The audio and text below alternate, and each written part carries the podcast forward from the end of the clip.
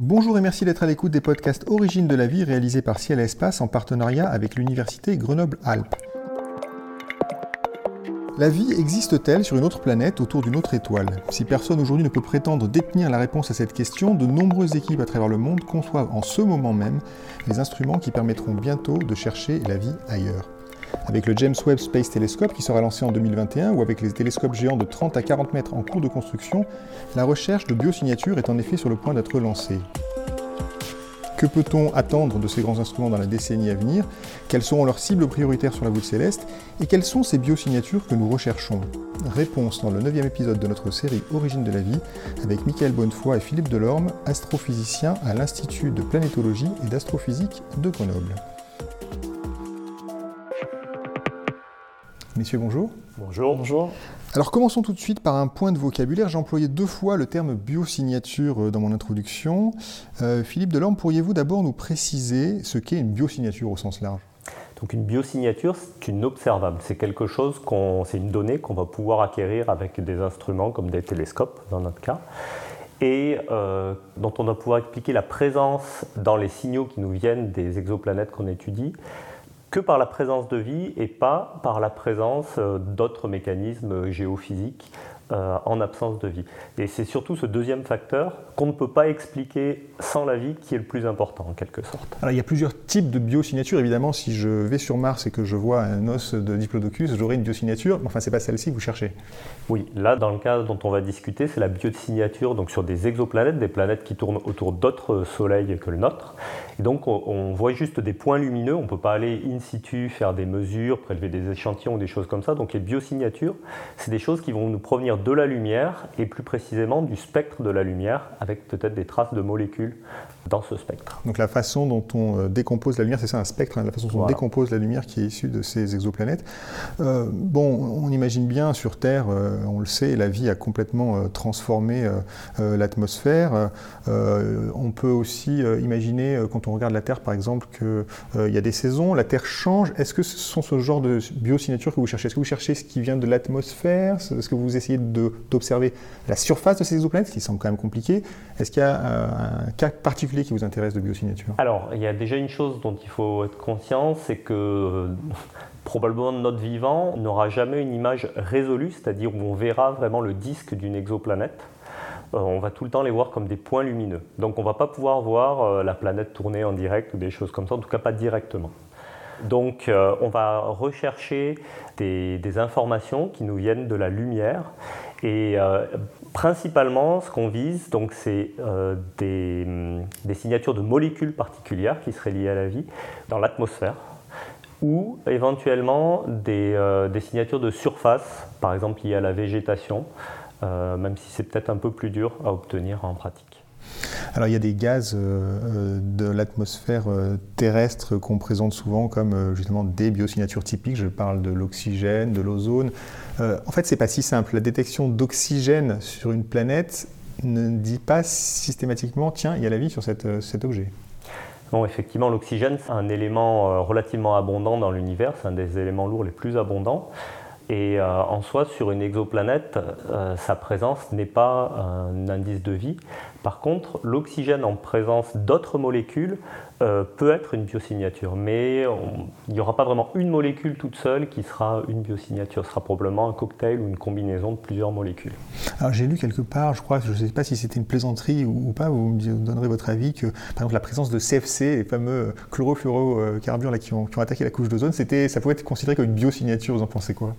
Alors ça, c'est quelque chose qui est un type de biosignature très particulier parce que c'est des biosignatures de, technologie en quelque sorte.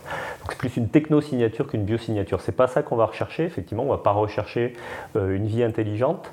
On va rechercher euh, une vie qui, comme sur la Terre, a réussi à modifier complètement la chimie de son atmosphère, d'une façon que même si cette vie ne souhaite pas communiquer particulièrement, les arbres, les choses comme ça n'ont pas envie de communiquer euh, entre les étoiles, on puisse quand même la détecter. Donc il faut que ce soit une vie exubérante qui a vraiment colonisé toute sa biosphère, toute, la, toute la planète. Il y a peut-être de la vie sur Mars, on ne sait pas encore. Euh, mais par contre, dans l'atmosphère de Mars ou la surface de Mars, si on regarde avec des télescopes ou même des sondes spatiales, on ne la voit pas. Donc ce n'est pas ce type de vie-là qu'on va chercher, c'est vraiment une vie foisonnante comme sur Terre. Typiquement, Mars, c'est vrai, dont on parle beaucoup dans la recherche de la vie, euh, oui, c'est pas une cible pour vous. C'est-à-dire que si on regardait Mars aujourd'hui avec euh, le LT, les grands télescopes dont nous parlerons plus tard, on ne voit pas de traces de vie aucune chance oui, à, distance. Alors, et la Terre, parce que c'est quand même intéressant, donc la Terre, on n'a pas de doute là-dessus, elle, elle foisonne de vie pour le coup. Euh, si on plaçait euh, un télescope euh, près d'une étoile et qu'on regardait le système solaire, qu'on arrive à détecter la Terre, est-ce qu'on arriverait, avec les instruments actuels, ceux que vous utilisez, à détecter la vie qui pourtant est complètement foisonnante sur notre planète? Alors déjà, ça dépend autour de quelle étoile et avec quels instruments? Avec les instruments actuels, même si on plaçait la Terre autour de l'étoile la plus proche de nous, on n'arriverait pas encore à la détecter. Par contre, avec la prochaine génération d'instruments, dans les cas les plus favorables, c'est-à-dire autour des étoiles proches et de plus petites masses, de plus petites luminosités, autour desquelles c'est plus facile d'observer euh, les exoplanètes, euh, oui, c'est envisageable.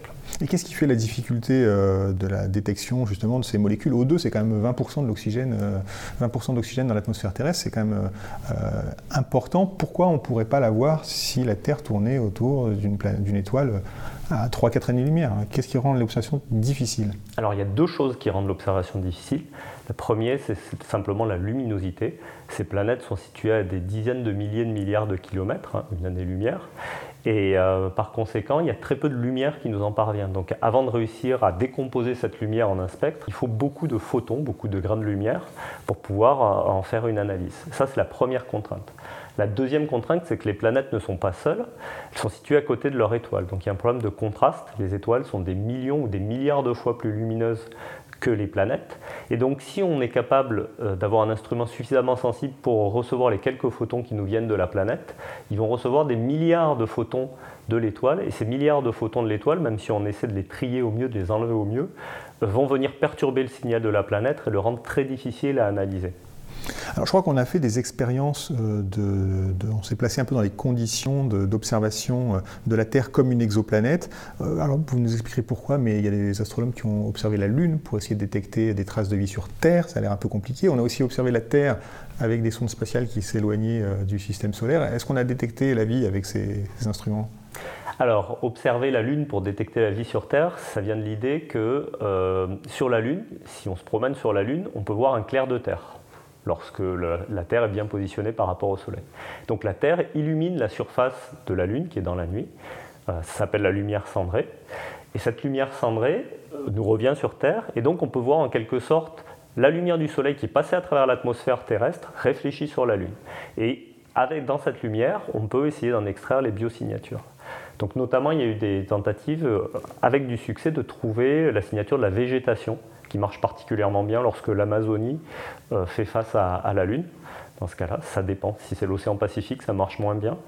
Euh, après, le souci de ça, c'est que si jamais on cherche la signature de la végétation, cette couleur verte qui donne en fait une coupure dans le rouge, euh, si on la cherche, on la trouve, mais on peut aussi l'associer à d'autres signes qui ne sont pas forcément biologiques. Donc c'est un indice qui est fort, mais ce n'est pas une preuve de vie, juste euh, cette, euh, cette, signature de vie. C'est toute la difficulté de, la signature de vie, c'est-à-dire que non seulement il faut détecter quelque chose, vous avez dit que c'était compliqué, mais en plus il faut savoir l'interpréter comme étant vraiment euh, quelque chose qui a été fabriqué par la vie, uniquement par la vie. C'est quand même compliqué parce que ça revient à, chercher une signature en disant ben, aucun phénomène non biologique ne peut produire cette lumière. C'est compliqué. Alors c'est très compliqué, ça s'amène à, à, deux constatations. La première, c'est qu'on n'aura pas probablement pas un moment eureka où on dira paf, il y a de la vie sur cette planète. Ça va probablement être un mécanisme progressif si jamais on le découvre un jour, où on va avoir des doutes. Ces doutes vont être confirmés ou infirmés au fur et à mesure des années.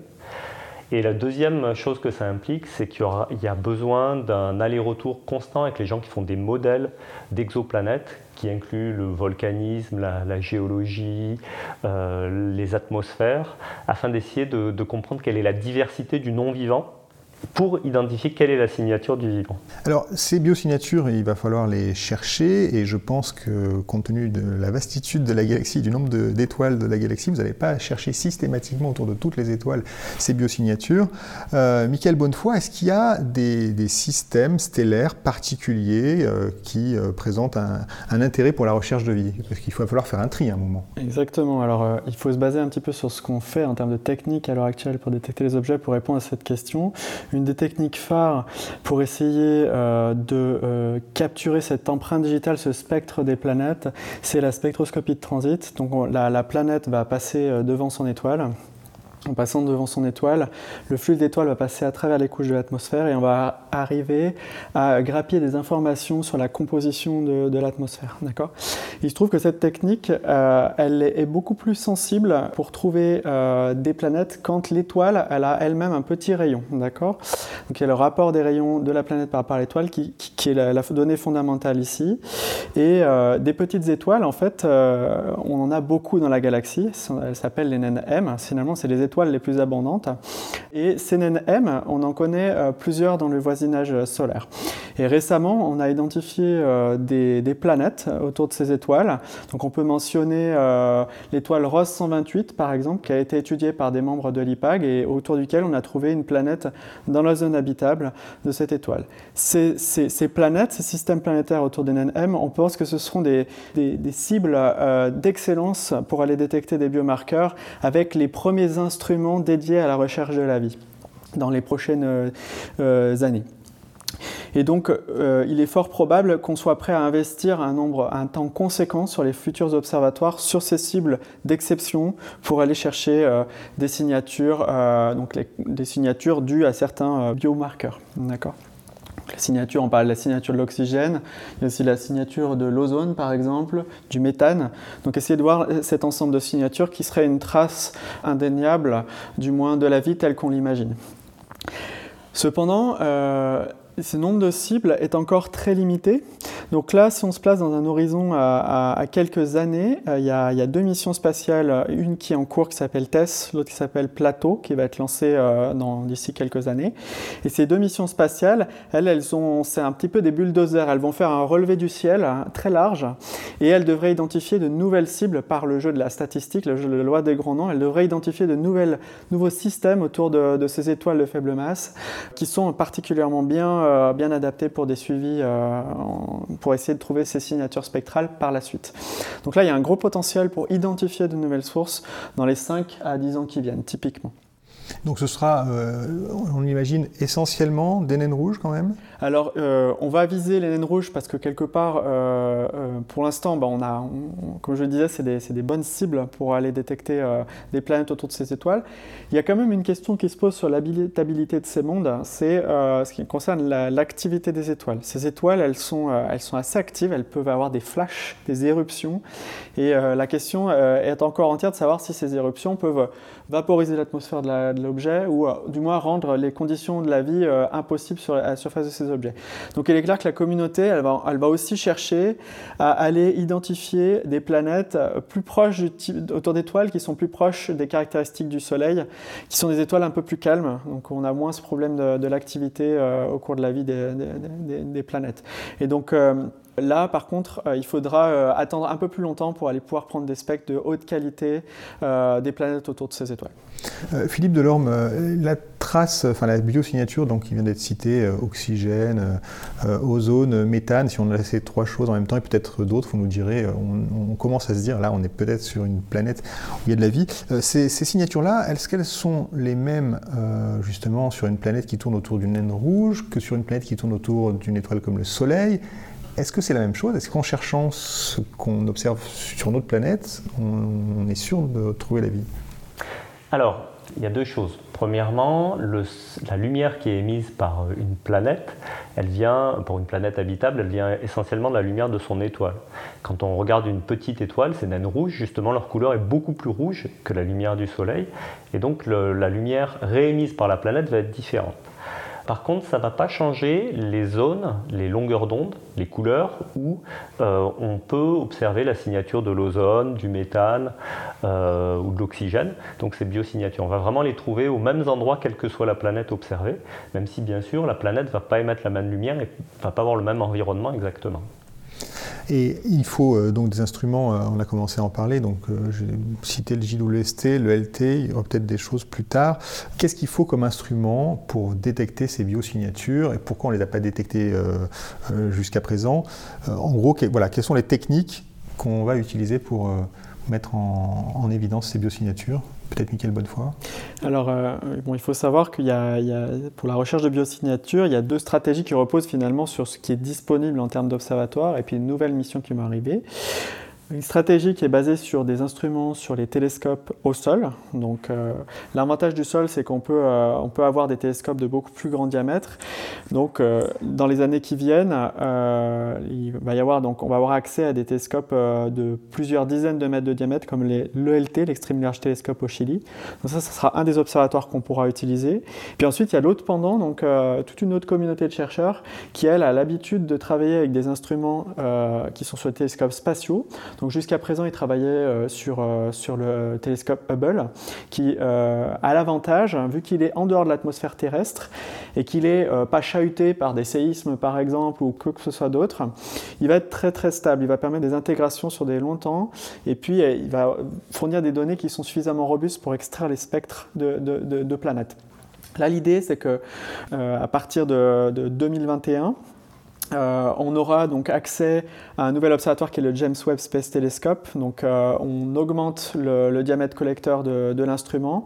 L'instrument c'est très sensible au, domaine euh, des infrarouges thermiques, hein, jusqu'à 30 microns typiquement. à l'heure actuelle, on est plutôt dans les, on observe plutôt dans l'optique, donc jusqu'au prochain infrarouge, jusqu'à 2, 2 microns, 2,5 microns.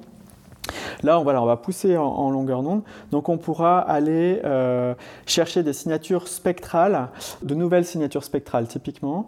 Et puis, euh, la, question reste quand même ouverte de la, stabilité dans le temps du, télescope spatial James Webb. Ça risque de déterminer notre capacité à euh, pouvoir intégrer très longtemps sur des sources données, des sources d'intérêt données, et aller sortir des spectres de qualité d'exoplanètes. et ça, on le saura qu'une fois qu'il est sur le ciel, et on pourra dire à, public, hein, aux, personnes, oui, on est capable d'aller peut-être faire un, spectre d'une exotère, hein, d'accord, ou pas. Donc, euh, voilà. Parce que oui, intégrer longtemps, c'est-à-dire qu'il faut regarder longtemps, accumuler beaucoup de photons au cours du temps pour commencer à voir apparaître cette signature qui est très ténue, on l'a bien compris. Exactement, ouais, exactement. Donc c'est toujours une histoire de euh, une lutte entre le signal, donc ce qu'on veut extraire de nos données, et puis le bruit qui est dû à, à différents facteurs à l'instrument. Et donc plus on intègre longtemps, plus on sera en capacité de faire émerger euh, la signature, la biosignature qui nous intéresse à partir de nos, données.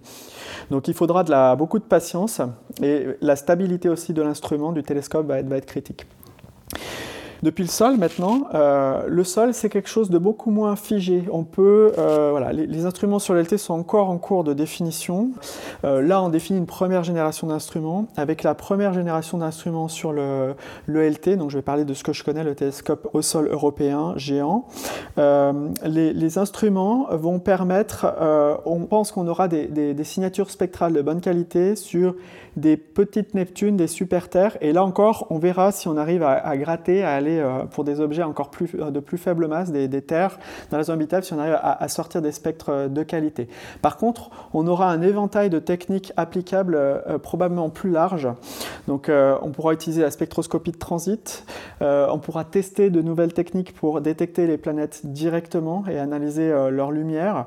Et puis, on pourra utiliser des spectrographes à très haute résolution spectrale, donc sans rentrer dans les détails, en gros, on va décomposer la lumière de manière beaucoup beaucoup plus détaillée, et là on peut aller chercher des signatures très, voilà, très localisées, euh, et puis les exploiter pour ensuite euh, euh, déduire des informations sur les propriétés des planètes qu'on étudie au sens large. Et donc cet ensemble de techniques va être testé, va être mis en place sur, sur le LT, sur la première génération d'instruments, qui vont se déployer donc à partir de typiquement 2025 jusqu'à 2030, typiquement. 2025-2030, c'est à peu près l'échéance pour laquelle on va pouvoir commencer à faire quelque chose. Alors du coup, j'ai une question euh, assez difficile pour vous. Euh, La première missionnature, alors ce sera pour quand? Alors, pour être réaliste, euh, comme le disait Philippe, euh, et je pense qu'il est, il a, je suis tout à fait d'accord avec lui, on va pas crier au loup dès qu'on a une, biosignature. C'est vraiment l'accumulation des données. Et puis les astrophysiciens aiment bien placer les objets dans des boîtes. C'est quand on aura un peu des boîtes, qu'on aura suffisamment d'objets, qu'on pourra les classer dans la boîte A, la boîte B, qu'on aura une bonne idée de ce qui est un système potentiellement avec des biosignatures d'un système qui n'en est pas. Et les missions spatiales les plus adaptées pour faire avoir cet échantillon de, planètes avec des biosignatures sera probablement à l'horizon 2040-2050 qu'on les aura. Il y a deux missions qui sont euh, deux concepts de missions qui sont à l'étude à la NASA, c'est ABEX et LUVOIR. Ce sont des espèces de euh, euh, James Webb géants. Ils seront des télescopes de plus grand diamètre qui seront lancés et qui seront vraiment dédiés leur, leur, cas scientifique, donc les problématiques auxquelles ils vont répondre seront au moins en part, grand large partie, définie pour aller euh, répondre à ces questions d'habitabilité. Et là, on pourra faire peut-être plusieurs, euh, une, dizaine de planètes et aller chercher des biomarqueurs avec ces observatoires. Philippe Delorme, si je vous demande une date, euh, un horizon, je vous pose la question parce qu'il y a un an ou deux, je crois, dans un colloque d'exobiologie aux États-Unis, la question avait été posée, il y avait un sondage sur pensez-vous que nous découvrirons les premiers indices de vie avant 2040 et j'avais été très frappé par la réponse. Plus de 60% des, des, chercheurs qui étaient présents répondaient oui. Vous placez dans ces 60% ou dans les 40% qui pensent que 2040 c'est un peu tôt? Bah, ça suppose déjà que la vie existe euh, ailleurs que sur Terre, donc ça c'est un premier gros présupposé. Si elle n'existe pas, on va pouvoir attendre des siècles et des siècles avant de voir quoi que ce soit comme biosignature. Ensuite, si on l'observe avant 2040, ça veut dire aussi que bah, la vie euh, foisonnante comme sur Terre est extrêmement commune. Parce qu'actuellement, on est capable, avant 2040, au mieux de le regarder que sur les, euh, exoplanètes orbitant autour des étoiles les plus proches, donc les cas les plus faciles.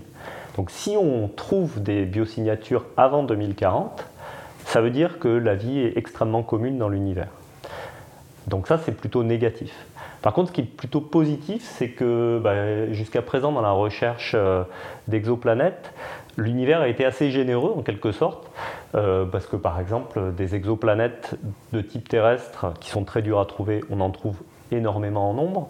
Euh, si on, fait la statistique en compensant par le fait qu'elles sont dures à trouver, on voit que notamment autour des naines M, ces étoiles favorables, naines rouges, euh, il y a à peu près la moitié des étoiles qui ont une exoplanète de type terrestre dans la zone habitable de cette étoile c'est entre 20 et 60%, la barre d'erreur est assez grosse, mais c'est significatif. Donc ça, c'est le côté de l'univers qui est assez généreux en termes d'exoplanètes habitables. Il y en a quand même une très près d'ailleurs. La première euh, étoile, Proxima du Centaure, notre première voisine, a une exoplanète euh, dans la zone habitable. Et c'est une naine rouge, donc une des plus faciles euh, à observer. Alors elle, ça va être une des premières cibles, notamment pour les instruments comme l'EELT, euh, les instruments au sol, les télescopes géants. Par contre, pour le James Webb euh, télescope, ce ne sera pas une bonne cible parce qu'elle ne transite pas, elle ne passe pas devant son étoile. Elle n'a pas ce bon goût-là. La, la probabilité fait que ce n'est pas à gagner, donc elle est plus lointaine. L'autre raison pour être optimiste, c'est du point de vue juste de l'avancement de la recherche et des techniques. C'est-à-dire que les instruments, euh, là on est assez pessimiste sur leur performance, quand ils seront en ligne, eh ben, on verra ce qu'ils sont capables de faire, mais il va y avoir des améliorations tant au niveau instrumental qu'au niveau algorithmique qui font que ça va s'améliorer. On voit les instruments qui ont été mis en ligne euh, autour des années 2000, qui ont fait ce qui était prévu de faire dans les années 2000. Dans 2010-2015, le même instrument, avec des petites améliorations instrumentales et des grosses améliorations d'algorithmie, il donne des résultats qu'on n'imaginait même pas quand l'instrument a été construit. Très bien, bah écoutez, donc vous m'avez pas répondu, mais je pense qu'on peut, chacun pourra être euh, optimiste, pessimiste euh, euh, à, son goût. En tout cas, merci beaucoup d'avoir participé à ce podcast, Michael Bonnefoy. Merci Philippe Delorme pour votre participation à cette émission. Dans le dixième et dernier épisode de cette série, nous nous pencherons sur l'histoire de la quête de nos origines, sur celle de la recherche de la vie ailleurs et sur les implications philosophiques de ces recherches. À très bientôt à l'écoute de nos podcasts.